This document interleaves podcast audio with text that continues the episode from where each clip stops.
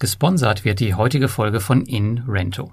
InRento ist keine klassische Kreditplattform, wie man sie oft findet. Hier werden nämlich ausschließlich Immobilien zu zwei maßgeblichen Zwecken gekauft. Erstens, um sie danach zu vermieten und die Miete unter den Investoren anteilig auszuschütten und zweitens, um die Immobilien später mit einer Wertsteigerung zu verkaufen. Du hast bei InRento die Möglichkeit, dir ein Portfolio aus Mietimmobilien aufzubauen, welche monatlich Mieten ausschütten, ohne eine einzige davon selbst zu besitzen. Zudem ist InRento die aktuell einzige lizenzierte und regulierte Investmentplattform in diesem Bereich. Momentan bekommst du 20 Euro Startguthaben nach deinem ersten Investment. Ein Link zur Plattform und zur Anleitung auf meinem Blog findest du in den Show Notes. Und nun viel Spaß beim heutigen Podcast.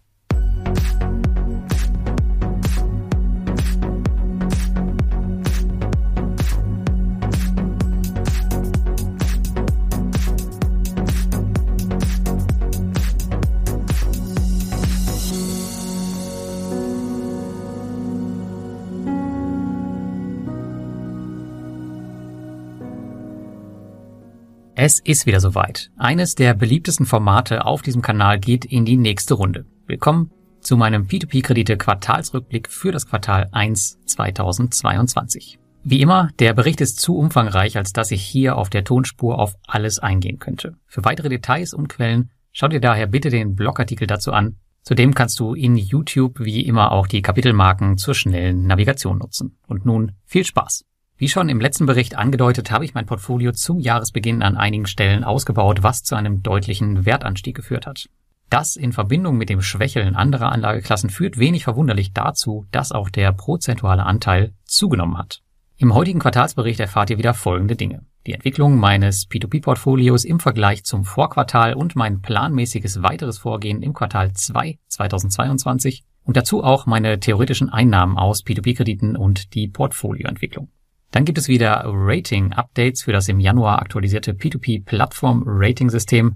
Die gibt's hier auf der Tonspur allerdings nicht. Schaut da bitte in den Blogartikel. Und dann gibt's auch noch die wichtigsten News zu jeder Plattform mit meinen eigenen Einschätzungen dazu und wie ich im Portfolio mit der entsprechenden P2P-Plattform weiter verfahre. Auch die News cutten wir hier auf der Tonspur dazu. Schaut einfach in den Blogartikel. Und bevor es losgeht, wie immer die Anmerkung, es geht hierbei nicht primär um meine Einnahmen aus P2P-Krediten, auch wenn ihr natürlich im Blog Screenshots der Accounts sehen werdet. Es geht um einen kurzen Status zu jeder Plattform aus meiner Sicht.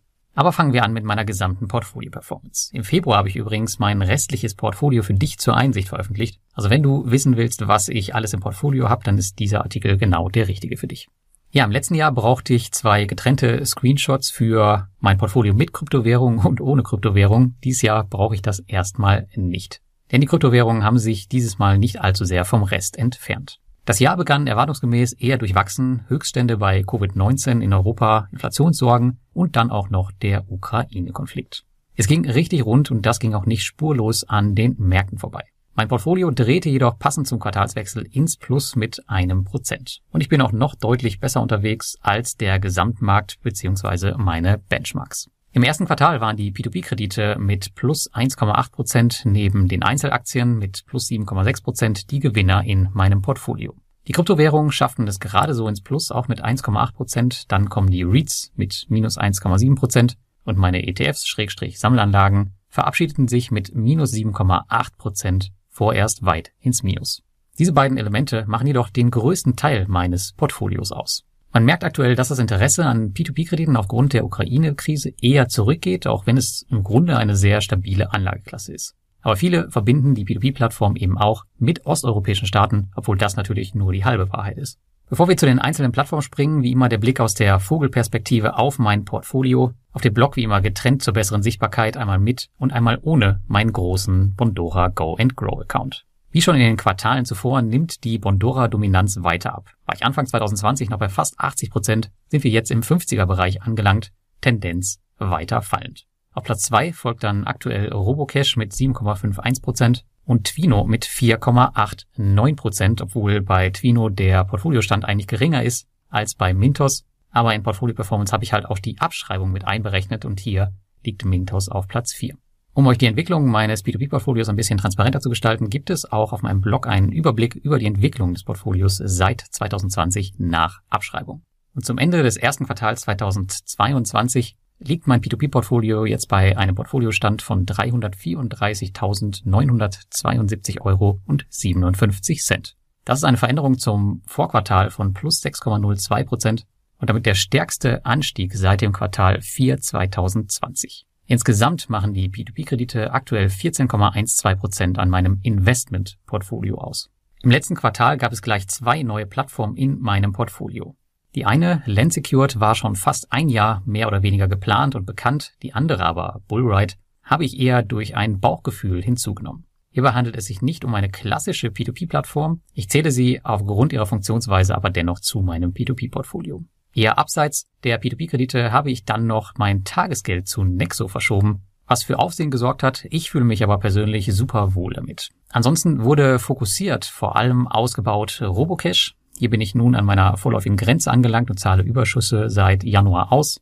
Via Invest, auch hier gibt es einen vorläufigen Aufbau, Stopp und Übergang in die Auszahlphase.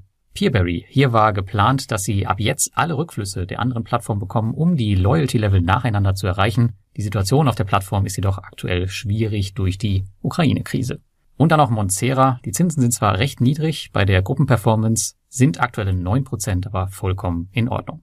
Mit diesen Anpassungen habe ich schon den Großteil der Weichen für 2022 gelegt. Weitere Plattformen werden höchstens hinzukommen, wenn Testbeträge meine 2000 Euro Grenze überschreiten. Da jedoch der Aktienmarkt aktuell eher schwächelt, werde ich mich im kommenden Quartal nun maßgeblich darauf konzentrieren und die P2P-Kredite, vor allem die großen Positionen, einfach wachsen lassen bzw. die Überschüsse auszahlen und entsprechend reallokieren. Hier und da werde ich aber dennoch Kapital einzahlen, um gerade kleinere Positionen weiter auszubauen, damit auch diese irgendwann ihre Zielwerte erreichen. Dann ein immer wieder interessanter Punkt für euch natürlich die Einnahmen aus B2B-Krediten. Trotz einigen Zahlungsausfällen durch den Ukraine-Krieg und Anfang des Jahres noch fallenden Zinsen auf breiter Front konnte ich durch den Anstieg des B2B-Portfolios die gerade erst genommene Bestmarke von 2000 Euro pro Monat halten und sogar weiter ausbauen. Gemessen werden hier die gut geschriebenen virtuellen Zinsen aller P2P-Plattformen, auf denen ich investiert bin und ganz unabhängig davon, ob ich Zinsen habe auszahlen lassen oder nicht. Die Abschreibung platziere ich in Portfolio Performance immer der Einfachheit halber pro Plattform in den Januar. Daher fallen die Beträge hier meistens deutlich geringer aus. Muss mal schauen, ob ich da noch ein besseres Konzept finde, was die Darstellung nicht so ganz verwirrend macht. Wie schon zum Jahresende 2021 vermutet, waren die Ausschüttungen im Bereich der B2B-Kredite schon zu Beginn des Jahres eine wichtige Stütze, was Stabilität und Konstanz in einer unruhigen Zeit angeht. Auch wenn es durch die Ukraine-Krise einen kleinen Dämpfer geben könnte, kann ich mir vorstellen, dass es auch im zweiten Quartal so weitergehen wird. Zudem sehen wir aktuell einen Zinsanstieg auf vielen Plattformen, was das Ergebnis ebenfalls positiv beeinflussen sollte. Ich habe mein Portfolio dahingehend auch nochmal einem kompletten Review unterzogen, Autoinvest angepasst etc., um wirklich das Maximum herausholen zu können. Ich lese immer wieder in der Community, dass man ja für sieben oder acht Prozent besser am Aktienmarkt investieren könnte. Jedoch ist bei P2P-Krediten Rendite gleich Ausschüttung und man unterliegt keinen großen Schwankungen. Daher ist beides für mich bis heute nicht vergleichbar. Gut, kommen wir nun als nächstes zu den P2P-Plattformen. Und zwar denen, die aktiver Teil meines Portfolios sind und das auch im nächsten Quartal bleiben werden. Plattformen werden dann offiziell in mein Portfolio gelistet, wenn ich mindestens 2000 Euro investiert habe. Andernfalls sind sie noch bei mir in der Testphase und ich mache sie in diesem Fall zum Schutz gerade unerfahrener Anleger nicht öffentlich. Anfang tun wir mit Bondora. Hier liegen immer noch 191.000 Euro auf meinem Hauptkonto. Der Gesamtbetrag liegt aber bei über 200.000 Euro verteilt auf drei Konten. Insgesamt gab es im letzten Quartal hier aber keine größere Veränderung. Bondora war im ersten Quartal 2022 absolut still und das liegt vermutlich auch daran, dass das Kreditvolumen erstmal keine neuen Rekorde mehr erreichte, was aber in Monaten wie Januar und Februar abzusehen war und durch den Ukraine-Konflikt noch verstärkt wurde. Ich selbst habe eines meiner vier Sparkonten im März dort liquidiert, weil mein privates Reisejahr 2022 etwas kostspieliger als gewohnt wird. Ansonsten verfolge ich weiter meinen Plan, meine Zinsen monatlich von meinem Einkommenskonto abzuziehen. Mittlerweile sind schon bald 30.000 der 191.000 Euro wieder zurück auf meinem Konto. Da kommen wir zu Robocash. Die haben ihren zweiten Platz gefestigt und ich habe jetzt das höchste Loyalty-Level erreicht mit knapp 25.000 Euro und einer Veränderung von plus 10,82 Prozent gegenüber dem Vorquartal. Damit bekomme ich ein Prozent mehr Rendite als normal und stoppe vorerst auch den weiteren Aufbau. Für Robocash war das wirklich kein einfaches Quartal. Erst die Unruhen in Kasachstan, dann kam die Ukraine. Hier sind sie zwar nicht unmittelbar mit Krediten betroffen gewesen wie in Kasachstan, Jedoch gab es ein gewisses Misstrauen, da wir es nun einmal mit einer Plattform zu tun haben, dessen Kernteam in Russland sitzt. Als wäre das noch nicht genug, gab es auch massive Kritik vieler Investoren an gleich mehrfachen Zinssenkungen, Diese wurden jedoch zum Teil wieder zurückgenommen. Abgesehen davon aber muss ich sagen, gab es keinerlei Auffälligkeiten auf der Plattform und auch nicht bei meinem Investment. Die Panik vieler Investoren nach den Sanktionen gegen Russland blieben unbegründet. Robocash läuft nach wie vor wie ein Uhrwerk. Da ich mein geplantes Maximalinvestment nun erreicht habe, habe ich im ersten Quartal angefangen, die überschüssigen Zinsen abzuziehen. Ansonsten bleibt mein Geld dort aber weiterhin unangetastet. Kommen wir zu Platz drei. Das ist Mintos, allerdings vor Abschreibung. Hier wird mir ein Betrag von 16.850 Euro angezeigt, aber nach meinen Abschreibungen liegt der Betrag nur noch bei 15.700 Euro. Und damit wären sie auf Platz vier. Im Vergleich zum Vorquartal hat Mintos aber ein bisschen aufgebaut, plus 1,43 Prozent. Ja, und wie geplant habe ich kein weiteres Geld mehr bei Mintos investiert und bin sogar vorläufig in die Auszahlphase übergegangen, um mir ein bisschen was von dem verlorenen Geld wiederzuholen. Auf mittlerweile ca. 4000 Euro ist meine Rückforderung angestiegen, was erstmal inakzeptabel ist. Zudem kann es noch zusätzliche Probleme mit den russischen Kreditgebern geben, aber dem gegenüber stehen fast 5000 Euro Gewinn. Aber ich habe es gerade erklärt, der Kontostand, auch wenn er schön aussieht, der passt natürlich vorne und hinten nicht mehr. Mintos versucht aber das Ruder weiter zu drehen. Mit Planet 42 kam beispielsweise ein weiterer Kreditgeber mit erweiterten Sicherheiten für die Investoren. Mintos kann also nicht mehr so einfach wie in Vovos Fall komplett verschaukelt werden. Die Frage ist jedoch, wie viel Vertrauen kann man noch mit einer wachsenden Investorengemeinschaft aufbauen, die nach und nach Mintos unzufrieden verlässt. Ich bleibe in jedem Fall erstmal dabei und nutze die aktuelle Hochzinsphase aus. Kommen wir zum Platz 4 bzw. dem eigentlichen Platz 3, das ist Twino knapp 16.427 Euro gab es hier eine Steigerung von 9,42 Prozent gegenüber dem Vorquartal. Das erste Quartal verlief auf Twino ruhig, bis auf einen Bankwechsel und einen stillschweigenden Relaunch des Investoren-Dashboards gab es nichts bis auf den Krieg in der Ukraine. Hiervon ist Twino maßgeblich betroffen, da ein Teil des Portfolios aus Russland stammt und hier vorläufig keine Rückzahlungen mehr erfolgen und die Fristen maximal ausgenutzt werden. Auch die neuen Finanzinstrumente haben wir noch immer nicht auf der Plattform gesehen, jedoch schicken diese dunkle Wolken voraus. 20% Quellensteuer soll es geben, die Zinsen sollen sinken und die Laufzeiten sich erhöhen. Das wird für viele Twino-Investoren zu viel sein. Ich warte aber erstmal ab, was da wirklich kommt und treffe wie immer keine unüberlegten Entscheidungen. In meinem eigenen Portfolio habe ich wie schon angekündigt die Portfoliobasis weiter erhöht und da Twino in meinem Rating auf Platz 2 steht, dürfen sie auch noch ein wenig mehr Kapital bekommen. Dennoch zahle ich die Zinsen monatlich weiter aus. Kommen wir zu meinem Platz Nummer 5, Estate Guru. Hier liegen wir jetzt bei 13.754 Euro, was einer Veränderung von plus 9,81 Prozent gegenüber dem Vorquartal gleichkommt. Und das erste Quartal war für Estate Guru wieder etwas ruhiger als das letzte Quartal 2021, aber dafür sind wichtige Dinge passiert. Die größte Änderung betrifft dabei den Autoinvest, welcher erweitert und nun auch gemanagt wird, wenn man denn möchte. Leider sinken die Zinsen aktuell deutlich ab und die 10% dürften langfristig nicht mehr zu schaffen sein. Gleichwertige Alternativen gibt es aber nicht, Daher muss man das Ganze wohl oder übel schlucken oder den Stecker ziehen. Ich bin auch mit weniger Rendite vollkommen zufrieden, daher ist der aktuelle Zins okay für mich. Dann Platz 6 in meinem Portfolio Via Invest. Hier habe ich zuletzt weiter aufgestockt auf einen Betrag von jetzt 11.264 Euro, was einer Veränderung gegenüber dem Vorquartal von 16,24 Prozent entspricht. Via Invest wurde vom Ukraine-Konflikt nicht erfasst und läuft auch wie immer problemlos. Trotz der ärgerlichen Zinssenkung bin ich im ersten Quartal nach der letzten Einzahlung in die Auszahlphase übergegangen. Die P2P-Plattform hat also ihr vorläufiges Investmentziel erreicht. 100 Euro kassiere ich also ab jetzt monatlich als Zinsen auf mein Konto, um sie anderweitig verwenden zu können. Von meinen ersten sechs Plätzen stehen nun also fünf Plattformen auf Auszahlung. In naher Zukunft stehen auf Wire Invest keine weiteren Einzahlungen mehr an, es sei denn, sie senken ihre Zinsen weiter, dann müsste ich meine Auszahlung mit weiteren Investments absichern. Kommen wir zu Platz 7, zu Peerberry mit einer Veränderung von 51,76 Prozent gegenüber dem Vorquartal auf jetzt 8.974 Euro. Ja, und eigentlich sollte Peerberry in den kommenden Quartalen eines der Hauptziele meines Ausbaus werden. Der Krieg in der Ukraine hat jedoch alles verändert und ich bin vorsichtig, da ich zum Jahresanfang das Portfolio fast verdoppelt hatte. Na, und ihr könnt es euch schon denken, die meisten Gelder liefen in die Ukraine oder nach Russland. Beide Portfolios sind Stand heute mehr oder weniger blockiert und ich orientiere mich gerade um. Peerberry geht jedoch, muss man sagen, hervorragend mit der Sache um, daher werde ich die Einzahlung im Quartal 2 wieder aufnehmen, auch wenn die Lage schwierig bleibt. Peerberry wurde von allen P2P-Plattformen in diesem Konflikt wohl am härtesten getroffen, was super ärgerlich ist. Auf der anderen Seite kann man immer noch als großer Gewinner daraus hervorgehen, wenn man die Gruppengarantie erfüllt und den Schaden für die Investoren abwendet. Übrigens sitze ich die nächsten zwei Jahre mit im Independent Supervisory Board und habe tiefe Einblicke in die Rückzahlung, die ich an euch weitergeben kann. Dann kommen wir zu Platz 8, Debitum Network, auch mit einem netten Anstieg von plus 20,27 Prozent gegenüber dem Vorquartal auf jetzt circa 6.700 Euro.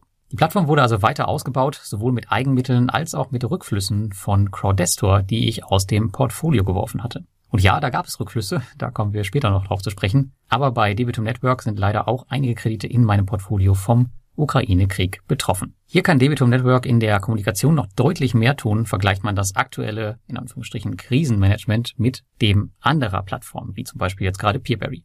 Auch konnte man beispielsweise meinem Wissen nach gar nicht wirklich entscheiden bei Chain Finance, also der Kreditgeber, der betroffen ist, der ja eigentlich aus Estland kommt, ob man hier wirklich in ukrainische Kredite investieren wollte. Unschön ist zudem auch, dass der Auto-Invest vorläufig deaktiviert werden musste. Grund dafür ist die Einführung der Asset-Backed Securities. Für die weitere Nutzung muss dieser umgebaut werden und steht uns daher auf bisher unbestimmte Zeit nicht mehr zur Verfügung. Wenn du also sehr passiv unterwegs bist, dann solltest du deinen Account aktuell öfter mal prüfen. Zudem wiegt natürlich die Einführung der Quellensteuer für einige Investoren schwer, jedoch kann man die Stand heute mit ein paar Dokumenten auf Null reduzieren. Kommen wir zu meinem neunten Platz, Monsera mit plus 89,83 Prozent gegenüber dem Vorquartal. Auf jetzt 5.222 Euro. Ja, mein Portfolio auf Monsera habe ich zum Jahresanfang verdoppelt. Auch sie sind nicht von der Ukraine-Krise betroffen und haben mit der Placid Group einen der stärksten Kreditgeber der Branche im Rücken. Zudem gab es zuletzt wieder viele 9% Kredite im öffentlichen Portfolio. Ursprünglich war dieser Account als kleiner privater Account zum Geldparken gedacht. Da ich das Geld mittlerweile nicht mehr benötige und zum Geldparken jetzt aktuell Nexo benutze, verbleibt es auf der Plattform und ich baue sie weiter aus, um mir daraus ein weiteres P2P-Nebeneinkommen von 100 Euro pro Monat zu schaffen. Dann kommen wir zu unserem zehnten Platz und das ist Evo Estate, beziehungsweise muss man jetzt Schrägstrich sagen, in Rento mit einer Veränderung von plus 3,07 Prozent gegenüber dem Vorquartal auf jetzt 4.305 Euro. Und die Plattform sorgte für die Hammer-News im ersten Quartal für mich, denn der Plattformbetrieb wird aufgegeben. Alle bestehenden Investoren, die möchten, werden zu InRento migriert. Der Rest wird innerhalb von zwei Jahren abgewickelt werden. Sehr schade, denn das Konzept der Plattform hat mir wirklich gefallen. Im nächsten Quartal werdet ihr also an dieser Stelle wahrscheinlich in Rento statt Evo Estate sehen, denn ich mache persönlich den Merger mit. Ich hatte die Plattform eh auf der Shortlist und circa die Hälfte meiner Projekte auf Evo Estate waren sowieso schon in Rento Projekte. Der große Vorteil für Evo Estate Investoren ist, dass man auf InRento mit seinen 100 Euro pro Projekt weitermachen kann und nicht, wie normalerweise von der Plattform gefordert, mit 500 Euro in jedes Projekt gehen muss. Also wenn du das auch mitmachen möchtest, dann kannst du dir auf meinem Blog auch die Anleitung zu der Plattform durchlesen. Der automatische Transfer der rücklaufenden Gelder übrigens von Evo Estate zu InRento, der hat Ende März begonnen, aber es wird noch eine Zeit dauern, bis hier wirklich alles übertragen ist. Auf InRento direkt gibt es bisher noch keine Investitionen und daher auch noch nichts zu berichten. Mit dem elften Platz kommen wir zu einer der spannendsten Plattformen für mich aktuell in der Branche und das ist Income. Nicht zuletzt deswegen haben sie auch einen Sprung gemacht von plus 44,19 Prozent auf jetzt über 4000 Euro in meinem Portfolio. Und ich muss sagen, der neue Marktplatz, der macht richtig Spaß. Kein Vergleich zum Windows aktuell. Mittlerweile kommen auch regelmäßig neue Kreditgeber auf die Plattform und man kann immer besser sein Portfolio streuen. Tatsächlich ist Income auch eine der wenigen P2P-Plattformen, wo ich persönlich lieber die App statt der Web-Oberfläche nutze, da sie einfach schneller zu bedienen ist. Da die Plattform nun schon eine schöne Größe erreicht hat, habe ich jetzt einzelne Auto-Invests für die Kreditgeber angelegt, da diese mit einem einzigen übergreifenden Auto-Invest, ähnlich wie bei Mintos, nicht kontrollierbar sind. Von Income dürfen wir in Zukunft noch viel erwarten und ich bin gespannt, wo Sie nächstes Jahr Ihren Platz in meinem Portfolio haben. Kommen wir zu Platz 12 meiner aktiven Plattform und das ist Bonster mit einer Veränderung von plus 4,05 gegenüber dem Vorquartal und einem Portfoliostand von bald 3000 Euro. Ja, und mein Bonster-Portfolio, das dümpelt so vor sich hin. Ich habe kurz die neuen automatischen Strategien angetestet, aber leider sieht man hier überhaupt nicht, wo genau man investiert ist. Denn die Diagramme zur Übersicht, die sind seit Monaten defekt und es repariert sie auch niemand. Ich habe das jetzt schon mehrfach gemeldet, aber passieren tut irgendwie nichts. Allgemein möchte ich mein Portfolio hier wie bei Mintos ein bisschen mehr selbst in die Hand nehmen, was bedeutet, dass ich auch hier eigene Auto-Invests auf Basis des Premium-Ratings anlege. Die Kontrolle über das Portfolio ist für mich eine Grundvoraussetzung für den weiteren Aufbau der Plattform. Alles andere macht auch hier einfach keinen Sinn. Platz 13, Reinvest24 mit einem Plus von 15,54 Prozent gegenüber dem Vorquartal und auch einem Portfoliostand von fast 3000 Euro. Mein Reinvest24 Portfolio hat weiter an Wert zugelegt, leider jedoch gab es keine neuen Mietimmobilien mehr. Überschüssige Rückflüsse wie Mieten oder den Exit des Cadrioru Plaza 3 musste ich also zwangsläufig in Entwicklungskredite investieren, um das Geld nicht arbeitslos rumliegen zu lassen. Auch wenn die Rendite dieser Projekte natürlich toll ist, möchte ich hier eher ungern in moldawische Entwicklungskredite investieren, wenn die Russen ein paar hundert Kilometer weiter mit Raketen um sich schießen. Auch Nachrangdarlehen aus der Schweiz sind jetzt eher nicht so mein Beuteschema. Mit Inrento kommt zudem nun ein neuer Player in genau diesem Bereich in meinem Portfolio, wo ich eigentlich mein Geld gerne sehen möchte. Daher könnte ich mir vorstellen, die Rückflüsse in Zukunft dort zu investieren.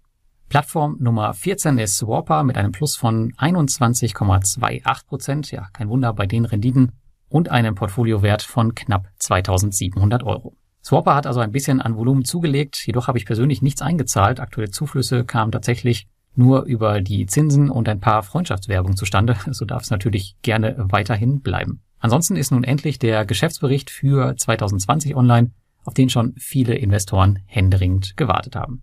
Auf der letzten Finfillers-Konferenz hat man zudem nochmals bekundet, dass man auf jeden Fall ein Marktplatz ist bzw. weiterhin werden möchte. Zu sehen ist davon jedoch leider nichts. Platz Nummer 15, Neo Finance mit einem Plus von 0,48 Prozent gegenüber dem Vorquartal. Dort liegen aktuell knapp 2450 Euro.